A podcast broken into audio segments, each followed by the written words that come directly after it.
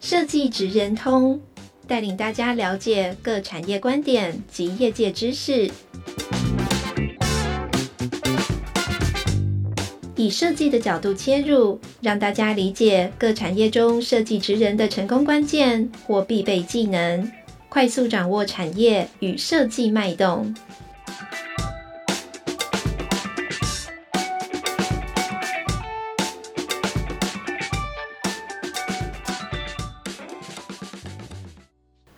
各位听众朋友们，大家好，欢迎来到设计职人通 Podcast 频道。我是台湾设计研究院品牌推广组的 Steffi。今天我们很开心邀请到的是 Studio Pros 的设计总监李怡轩来跟我们聊一聊。我们先让怡轩跟所有的听众朋友们打声招呼。Hello，大家好，我是李怡轩。那呃，我们的公司叫优势创意 Studio Pros。那我们主要是在做品牌设计、品牌规划策略相关的一些设计内容。嗯，怡萱啊，我必须要稍微宣读一下以下这个内容，因为怡萱真的好优秀，她算是我们台湾年轻这一辈的设计界的女性才女的一个代表人物，有一种感谢的感觉。因为我我我因为今天要跟你聊嘛，所以我大概就其实本来就认识你啦，因为我们也合作了一些案子，嗯、但是其实没有去研读你的过去。那因为要今天要跟你聊，我就大概。看了一下你过去的这些经历，我发现你真的很厉害，就是得过大大小小的奖，这一些就不说了，你还有好多其他的呃很很很了不起的一些成就，比方你你在从二零一四年起，你就发布六十一项专案作品，然后四十四面有 Adobe 官方授予优秀精选作品认证的旗子。哦，这个很厉害。然后，而且你是台湾前三高，累积超过呃一百一十四万次的总阅览量。那这个一百一十四万次是好几个月以前的统计了，现在搞不好更高了。嗯、感谢，对不对？你你自己有去研究一下你这个阅览量现在到哪里了吗？其实我没有看呢，因为就是过一百万之后我就就开心完了，就差不多。过一百万之后就觉得这一切如浮云了，是不是？没有啦，但是呢，很努力的累积。因为像别恨上面的作品，我们是真的都有认真 整理的，就它不是一个就是我们只是放上去的过程，就是每一个过程啊，然后它的那个呈现脉络都要特别设计过。呀，对我我觉得今天我们一开始，我先从一个比较另类的问题问起好了，因为你知道怡萱，我们常常在。呃，找一些就是想要合作的设计师，或者是我们比比方是找评审委员呐、啊，或者是找一些顾问咨询的专家等等，我们就会发现台湾这个产业里面女性的代表人物真的很少哎、欸，真的很少，对，真的很少哎、欸。但、嗯、但是但是我自己因为是念设计相关背景出身的，我们以前女生的同学很多耶，但是我记得是七比三吧，那女生到哪里去了？其实我真的不知道哎、欸，可是我真的老老实说，我真的得说，我觉得设计这种工作环境，就是如果以设计师或平面设计师，女生真的是相对辛苦。嗯、就是怎么说？嗯，比如说看印好了，比如说像我们在做刚开始设计师已经都会做很多印刷案子，嗯，那印刷案子一般印刷厂都要看很久，都要看一整天，所以要一直熬夜，然后回家的时间大概就是三凌晨三四点。糟糕，你这样讲完，本来想要继续走这条路的女性的学生们，现在又考虑一下。可是我真的觉得女生当设计师有时候在生理上。的确有一些限制，比如说就会很容易很很就是比较容易累，嗯，然后要一直熬夜啊，然后压力环境压力又很大等等的。那那你怎么会下定决心要走这条路的？诶、欸，但我觉得我的我的原因比较单纯，就是因为我其实不是不是那种传统学学科很好的学生，嗯、所以我那时候进设计系之后觉得，好像我未来如果设计没有好好认真做的话，我可能就没有什么能力了。所以我那时候真的非常的用心在做每一个，嗯、就从学生时期就很努力在做作业。我觉得你有一点客气，因为我记得我如果没有记错，你应该是是交大。对，但是研究所对对对，对，对，但那时候这样叫成绩不好吗？没有没有没有，应该是说那个，就是我大学时期读的是名传商业设计，然后我记得也很厉害啊，名传的设计在在学校里面也算很强，还算不错。对，但是我记得，因为我那时候在高中时候，我们是升学班，然后身边大家就是什么。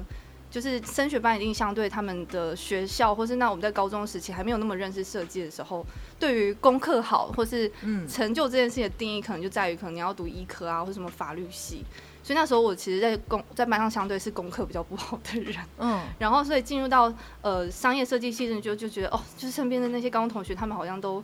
飞黄腾达，然后自己应该要就是不能不能再这样就是堕落下去，因为我高中真的没有太应该说我不是那么那么会读书，就相对于同学之间，嗯嗯，嗯，所以那时候我进到名传之后，我就我我得说我真的。就是那时候，真的现在想还是觉得自己那时候是非常努力的学生，因为我那时候不是名传很多同学都是那种学科，就是像呃那种数科起来的学生嘛，就是很多的那种就是画画很强，对，超强。所以那时候我记得我室友每个都很厉害，就是每个都可能我画三个小时，他们差不多十分钟就随便画一画就画好了。那你是进到大学才开始学的吗？这些东西？几乎几乎，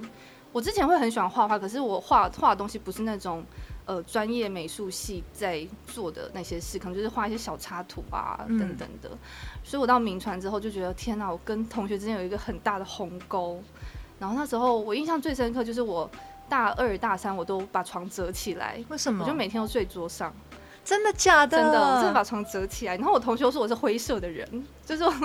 整个人就是灰色的。你你你真的让我们想到那个以前呃传统的故事，说什么就是听到那个鸡鸣声就开始起来念书的那个故事。那时候真的很紧张哎，因为那些同学都太厉害，你就有我真的就有被吓到，就觉得天哪，之间这之间也差太多了。可能是因为你等于你自己觉得自己是从零开始，对，是从零，然后落后别人很大一截，所以你就加倍的努力，真的是加倍努力。但是反观从结果论往回推，就是反而是这样加倍努力，但是从零开始的你，在这个产业坚持到了现在。我觉得可能是因为大学已经习惯那种状态了，就是大学那种状态才是。我真的觉得那时候真的蛮辛苦，因为我那时候除了床折起来之外，因为我我有室友，怕吵到他，嗯、我就会在那个名传的 K 书中心，就会睡着，然后就会最后连凌晨两点起来的时候，反正就是警卫大哥已经把灯关掉了，然后我就一个人回家。你你为什么会凌晨两点在那边睡觉、啊？因为我都会在那边弄到很晚，因为同学，因为我有室友，我怕我会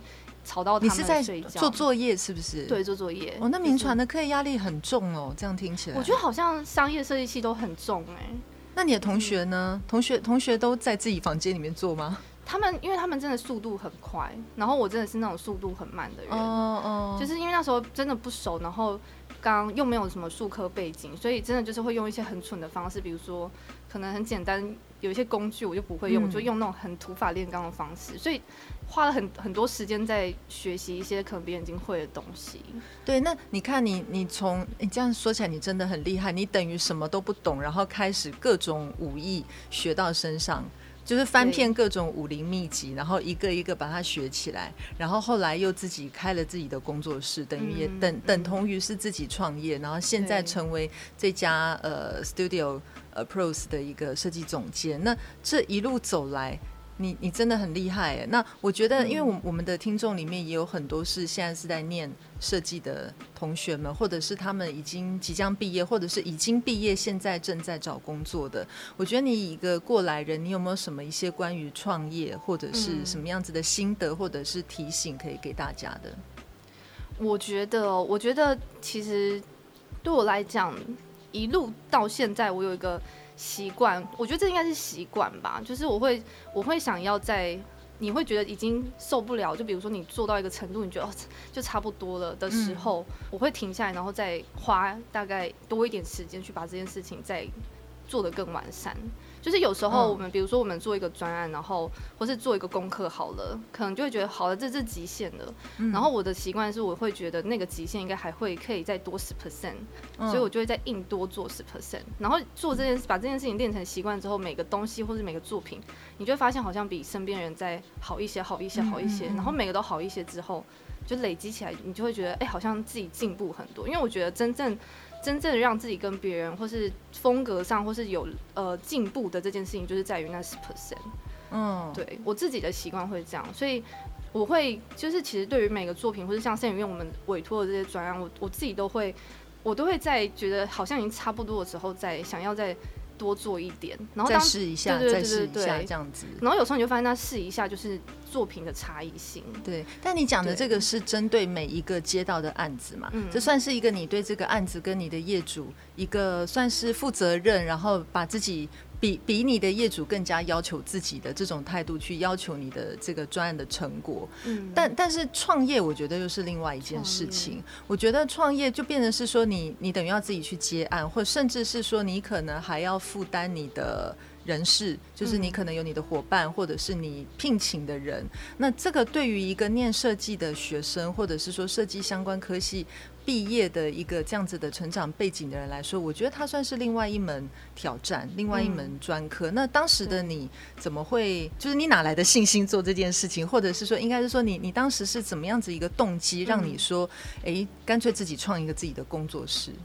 嗯。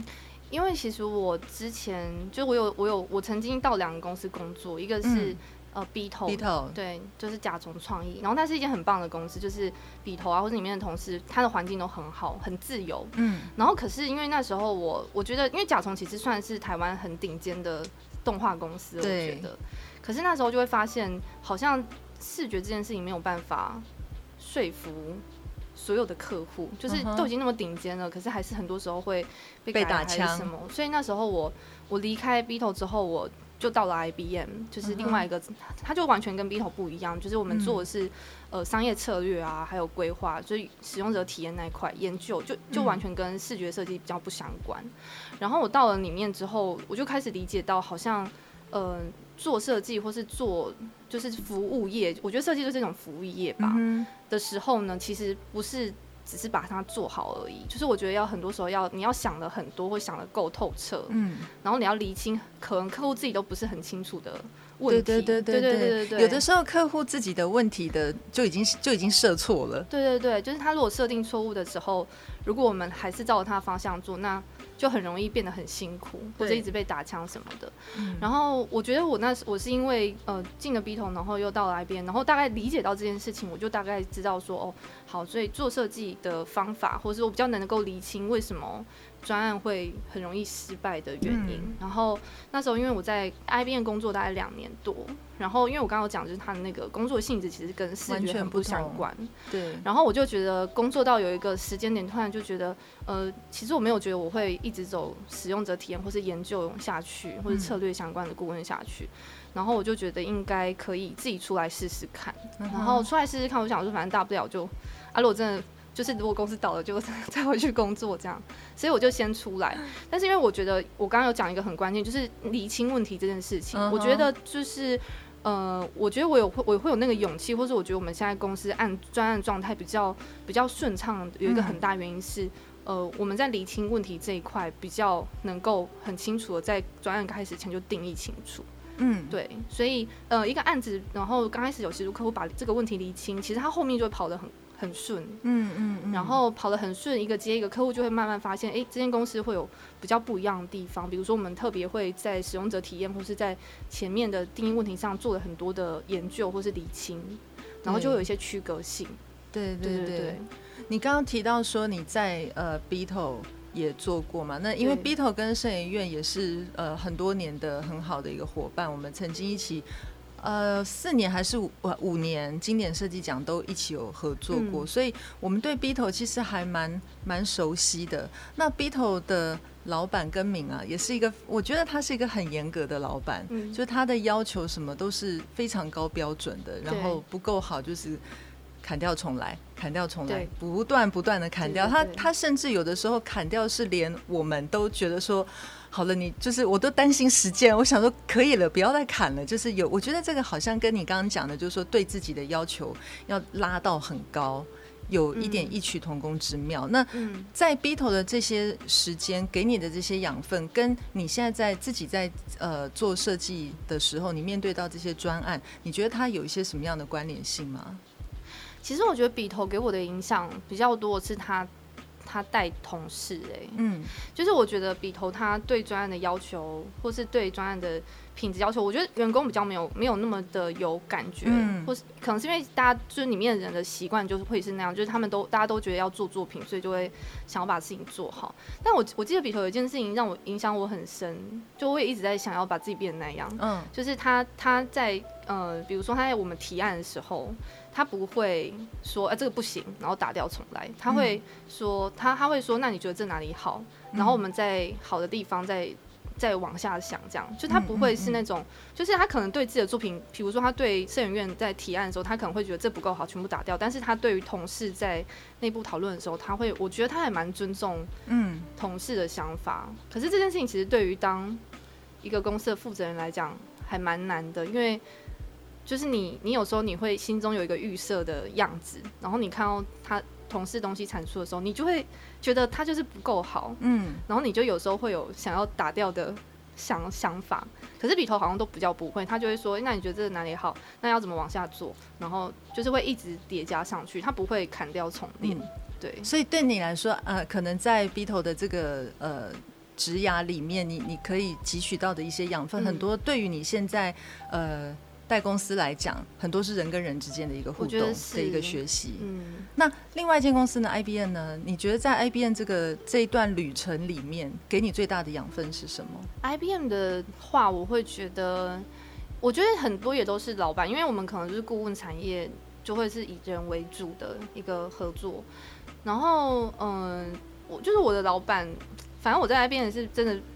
被定的蛮惨的，就是因为呃，我不是顾问出身，我也不是策略出身，所以我刚进去的时候是真的就是什么都要重新学，然后重新学习很难免就是会把事情做弄得很很糟这样子。嗯、然后我记得我的老板他都会一直跟我讲说，把一个东西做完之后，如果你还有时间，或是你一定要留时间，你就要你要看你要怎么把把原本九十分东西变成一百分。嗯，就是他他就算我们把东西做得很很好了，我自己觉得已经很好了，他还是会一直说，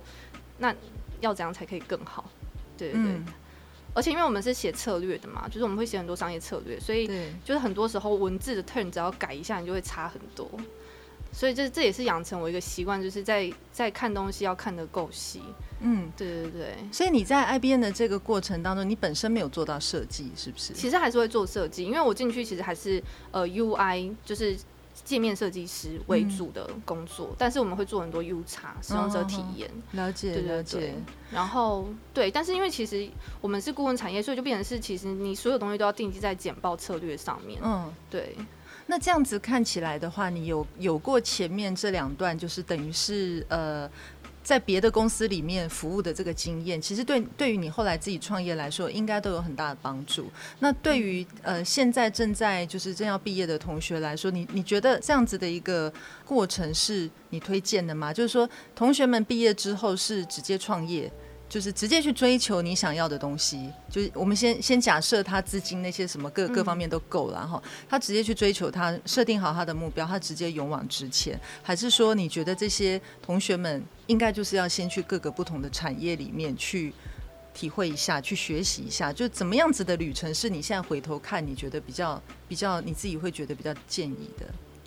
我觉得如果是以我的角度来看的话。我自己其实还是会比较偏好是先走一招再决定，因为我之前。我我刚毕业，或是我研究所刚毕业的时候，其实那时候我就有想创，我就想要开公司了。嗯、然后那时候我没开的原因，是因为我不知道我的公司定位到底是什么，嗯、就是每个品牌都要帮他想一个定位嘛。可是我那时候的定位就是我就是一个平面设计师啊，台湾平面设计师这么多，很多对，对，然后也没有那时候也没有做比别人好，所以我就觉得我不知道为什么我要开。所以那时候在还不是不是很清楚自己的定位情况下，然后风格也没有什么特别的突出的地方，嗯、所以我就觉得那我好像还没有准备好，而且我也另外一个原因是因为我不确定我自己适不适合开公司，这是一个很大原因。那、嗯就是、那你你现在觉得你适合开公司吗？我现在也很难判断，因为我才开两年。如果公司有天倒了，然后说自己适合开公司就尴尬，现在还说不准是不是？对对对对对，就是我我那时候其实还有一个点是我不确定什么样是好的。公式或是好的体制，因为你没有看到一个好的状态嘛，就是我们看、嗯、我们做设计都会有一个 role model 或是一个 reference，就是一个参考的对象。嗯、那那时候我还没有那个参考对象的时候，我自己也没有那么的大胆说，那我就先去开一间来看看这样子。所以我自己会觉得，嗯，我的习惯还是会是先有参考对象，或者先有一个 role model，我再去朝着那个目标前进，比较安心。嗯、所以我觉得，如果是我建议同学的话。我自己也还是会觉得可以先去，就是先去你喜欢，或是你觉得你你现在已经想好你公司未来想要开成什么样子的类似的那个类型的公司看看，嗯、然后看一下别人，比如说怎么样去工作啊，然后老团队怎么带人啊，然后主管怎么带人，怎么接案，怎么提案，然后怎么做案子，怎么跟客户周旋，我觉得这东西都要学起来，嗯、再去开会比较安全，因为我觉得。呃，开公司或者创业这件事情，很多时候不是能力或不是设计能力的问题，是是是你可能就是你要面对客户，你怎么面对？你要怎么样让客户觉得，呃，你是一个很棒的设计师，愿意一直跟你不断合作，就是你报价啊，然后什么简报啊，每一个地方都是很。有很多东西其实不是设计专业。对，我觉得其实如果是要创业的话，好像。我做的事情百分之五十都不是跟创业有关系。哎、欸，那那你自己创业这两年以来，你你自己觉得一定会有一些地方是感到挫折的嘛？嗯，那也有也会有一些地方是你觉得很有成就感的。你你自己觉得最大的挫折感跟成就感是来自于哪里？我觉得最大的挫折感的话，嗯，我我自己会觉得是是同事，可能我自己还是会比较玻璃心啊。同事要离开，我会蛮难过的。哦，真的呀？对啊，你真的是好可爱的一个设计师。可是因为就是就是你，我会觉得就是像分手一样，就是如果就是男男朋友跟你分手，我自己就觉得好像自己哪里可能不够好，所以但是这代表你对每一个同事都是真的就是赋予真心啊。因为团队小的关系，其实我们团队也是小小的，目前差不多呃包含我五个人，嗯，就小小的团队，其实大家都还蛮熟的，所以离开的时候还是会有点难过。然后。这是一个挫折感，另外一个我觉得应该是，呃，有时候还是要很多提案嘛，比如说进、嗯、要去竞竞标、进图啊，失败的时候还是会蛮难过，因为其实现在现在这个阶段人还很少状态下，很多东西都要你自己做，所以你知道你多努力在做这件事情，嗯，但是有时候失败还是会蛮灰心的，对。嗯，那成就感呢？我觉得成就感应该就是你可以掌握整个专案，嗯，因为如果像以前你在公司工作，或是你呃我在。那个比较大型的公司工作，其实你没有办法做完整一个很大专，都是你负责，或是你 control，或是全部都是由你一手打造的。对对，所以那个时候你就会觉得你好像就是有时候很像螺丝钉这样子。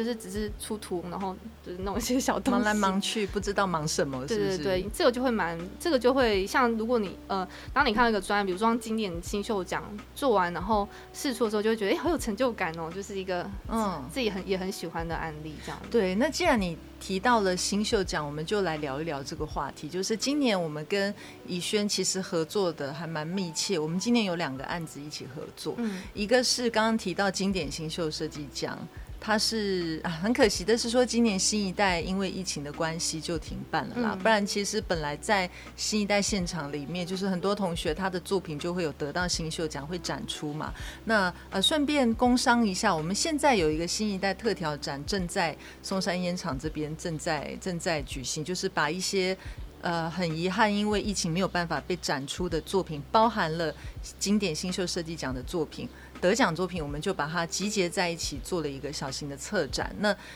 怡轩的主视觉，我们也应用在这个经典新秀设计奖的这个展区里面。那你们今年在做的这个主视觉就很可爱，因为我们呃经典奖就是一个好像是一个图钉一个 pin 的这个造型。嗯、那它因应奖项的这个定位不同，就呃会有不同的 pin 的一个形象。比方专业奖可能就相对来说是走一个比较沉着的路线。那但是学生奖他就会比较 crazy 一点，然后比较各种自由奔放的一些构想，所以我印象很深刻。今年我们在跟怡轩合作的时候，你们来提案的时候提出来的那几个方案，其实我们都都觉得很惊艳。后来我们也挑了一个最自由奔放的对的一个案子，只是很可惜没有办法在实体的展览里面把它实现了。但是我还蛮想跟你聊一下，就是说当时在你们自己团队内部在构想这个案子的时候，你们是这个案子是怎么？就是这个构想是怎么怎么生出来的？然后在这个过程当中，你你们在做这个案子的过程当中，有没有一些有趣的事情可以跟大家分享？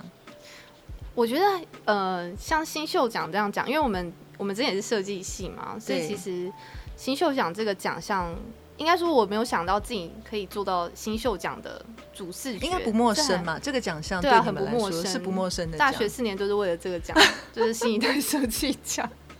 了解，然后，呃，所以其实那时候我接到的时候是真的很开心，就真的是非常开心的那种。然后你就觉得，哎，一定要好好的把它做。所以其实从接到那一刻，我就开始在想到底要怎么做这个奖了。然后，呃，其实我我在做这种比较嗯、呃、创意的专案的时候，我自己会，呃，我的方式可能就会比较特别一点，就是我我可能就是会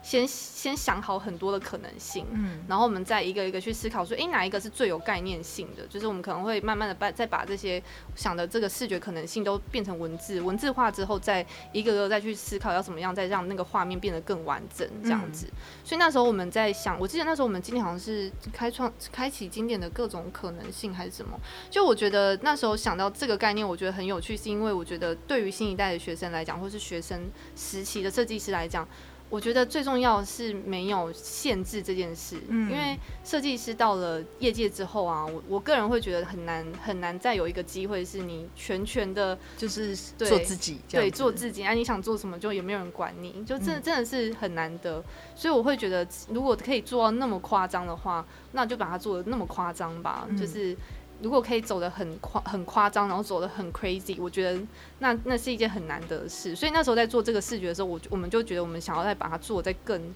更夸张一点。对，哎、欸，你们那时候其实来提案的时候，不止这个方案，嗯、也有其他有另外一个，对，它也有其他相对比较冷静一点的方案。那你们自己来提案之前，你们有预期到你们自己内部有想过说摄影院可能会挑哪一个吗？嗯我们其实很希望摄影院挑第一个，就是那个现在这个，就是 crazy 版本。对对对。那你们那时候就觉得我们会挑 crazy 的版本吗？那时候我记得宝哥好像刚开始是喜欢，哎、欸，我我有点忘记啊。娘娘你那时候好像是先喜欢第二个吧，帅的酷的。对对对对对。那时候其实两个我们都很喜欢，只是如果要说，就我觉得最贴合我们我们想象中的新一代，可能会是第一个。所以那时候答案揭晓了，你们应该也很开心，很开心啊，对？就是有挑到你们自己想要的那个版本。我觉得设计才有一个很有成就感，就是如果客户选了一个我们自己也很喜欢的，就会很开心。嗯、对对。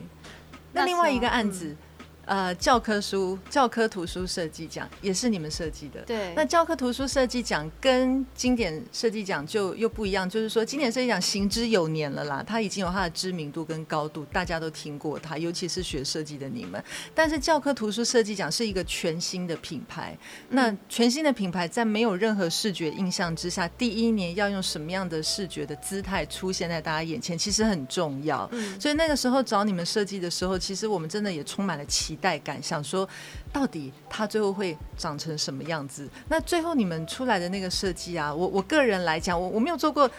呃，很普遍的试调，但是至少我个人还有我身边几个我问过的呃关系人等，其实都非常非常喜欢今年教科图书设计奖的那一套视觉，而且它还有一些动态的一些延伸，嗯嗯、非常的可爱。然后包含那个整个标章，用一个惊叹号去把这个书籍带出来。这个 idea 你们当时又是怎么想出来的？就是这整套视觉，我记得图书设计奖的时候真的想蛮久的耶，因为那时候。可能是因为我也认识慕天，我知道图书设计奖或是像就是像这个奖项到底当时是多努力，就是才成立。所以我那时候其实就觉得，既然这么大家都这么努力，我觉得那我们设计团队也要很努力的把它做的，就是我们真的很希望它是一个专案，是可以呃有些视觉一试出，你可能就会因为视觉然后会造造成很大很多人的关注，我们就很希望这件事情发生，所以。呃，那时候在做那个 logo，就是主视主视觉的那个视觉设计相关，还有它的识别系统的时候，我们就会觉得，不管怎么样，一定要想到一个真的就是一定就是拿去得比比赛也可以得奖的。所以我们在想了很多。然后，呃，我觉得那时候我们比如说像主视觉，我们在想的时候，我们就觉得它一般我们想象的图书可能就是平面嘛。嗯。那既然如果要做一些比较不一样的感觉，一定要三 D。所以那时候其实刚开始我们就用三 D 的角度去想整个画面了。嗯对对对，那出来的成果你们自己应该也很满意吧？我们自己也很喜欢。我觉得跟摄影院合作有一个很棒的体会啦，或者我们的经验都觉得，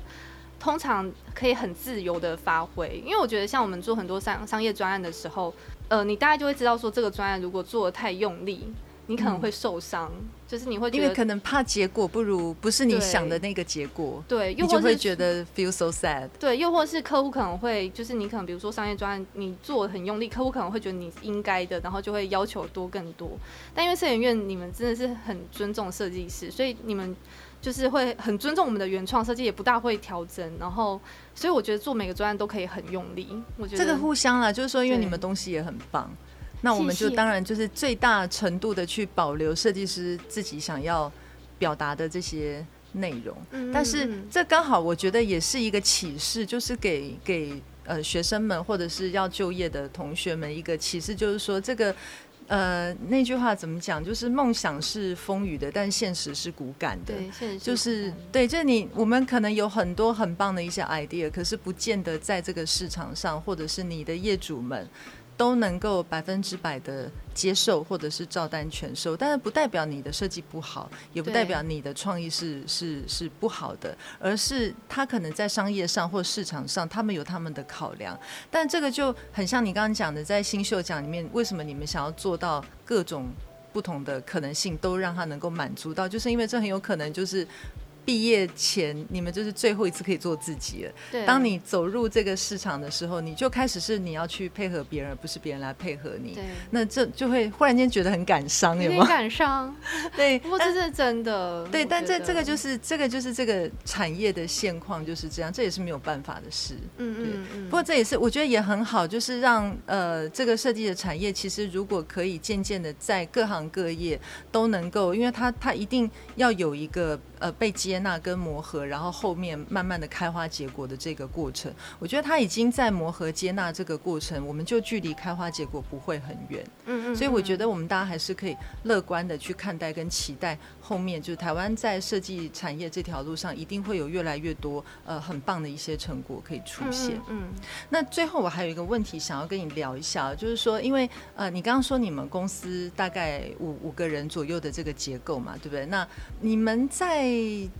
就是说，嗯，我想想看这个问题怎么问。就是这五个人，你你可能当时组成是有一些原因的，可能是你的朋友或者是一些原因认识，然后就组合到了一起。但是如果以你们公司的状态来讲，如果今天要找新人的话，到底什么样子的人会引起你的注意，或者是说你会给这一些呃，就是呃想要进入。设计产业的呃新鲜人们，或者是他也想进入你公司的这些设计师们，什么样子的建议？什么样子的人才才是你们在找寻的？我觉得，我我觉得有一个我在找人所以有一个蛮重要的是，呃。就是你要先尊重自己的作品啦。就是有时候我们看到一些作品集，比如说昨天我们我在看一些投递的履历的时候，嗯，我就会发现有些人好像没有很尊重自己的作品。那所谓尊重自己的作品，就是呃，我可以看到你在作品里面的用心。有些人可能就是比如说他给你看作品，他就两张图，对你就会觉得。我看不懂啊，就是什么意思？就你给我看，就是一个成果，但是其实我们想看的是一个完整的、更完整的内容。那有些人就会把它整理的非常完整，这就是你会觉得他对每个东西很用心。我觉得，呃，在找人的时候，我们可能会更注重他的态态度，就是当你一个东西你你感受到他的用心的时候，你就会相信他也会，他来公司也会很用心的把事情做好。然后另外一个是，我觉得可能每个人都会需要花一点时间专注在一个一个风格或是一个领域上，把这件事情。练得再更完整，比如说有些人可能就是专注在字体，你在看他的作品就觉得哦，他字体很厉害，你就对他有印象。嗯，但有些人就可能他们会分散，就是有些人三个字体，然后三张图，然后再三个海报，三张三种风格的照片，就会完完想不起来他到底，嗯，就是会很容易想不起来这个人到底有什么特点。什么都有的时候，就等于什么都消失了。对，所以我总觉得好像。我会蛮推荐大家可以可能可以找一个你真的很喜欢的领域，比如说字体啊，比如说插画，然后把这个东西练得真的很完整。嗯，对。当然你还可能如果是一个就是刚 junior 的人的话，你可能还是要其他东西也要有，但就是你可能有一个东西可以突出一点。嗯，像我看，比如说我们看了六十分的作品集，你就会。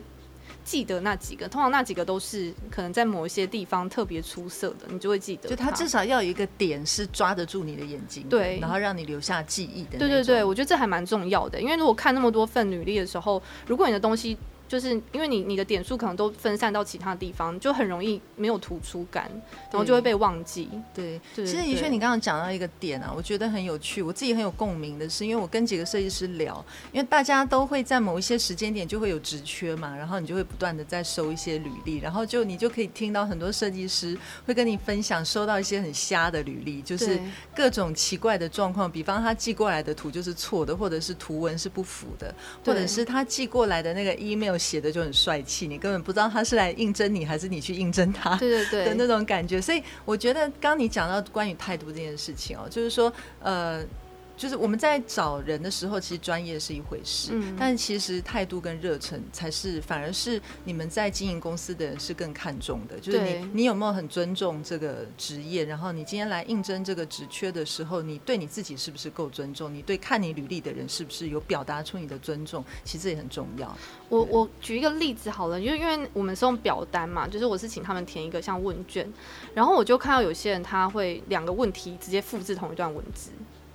啊，这好像很敷衍呢。对，就是他的作品就算还不错，比如说他的作品大概七十分，好了，已经高于平均了。嗯、但是他做这件事情，就会觉得什么意？为什么？就是只是多打两行字有很难嘛？为什么你要用复制的？就是这个就会扣分，我觉得。所以我，我觉得的确就是，嗯、呃，你可能加很努力加了可能十分，但你很容易被因为你的态度被扣了更多的分数。所以我觉得，其实态度或是。我觉得尊重自己的作品，还有尊重你要去求职的这间公司，还蛮重要的。嗯、对对，那这就是我们今天设计职人通这个节目另外一个很重要的一个呃传达的讯息，就是给所有就是这个相关科系的同学们，如果你对这个产业感兴趣的话，你也想要成为这个产业的一员的话，你一定要记住刚刚怡轩跟大家分享的这些关键的重点。那呃，只要你是个人才，然后你有足够的热忱跟呃专业的态度的话，剩下的很多的专业的技能啊、经验，其实进到公司里面都可以慢慢累积，这些都不是问题。嗯、对，嗯，没错。好，那我们今天节目呢，时间的关系也就差不多了。我们非常谢谢怡轩今天来跟我们聊一聊，我们今天就到这边喽，大家拜拜，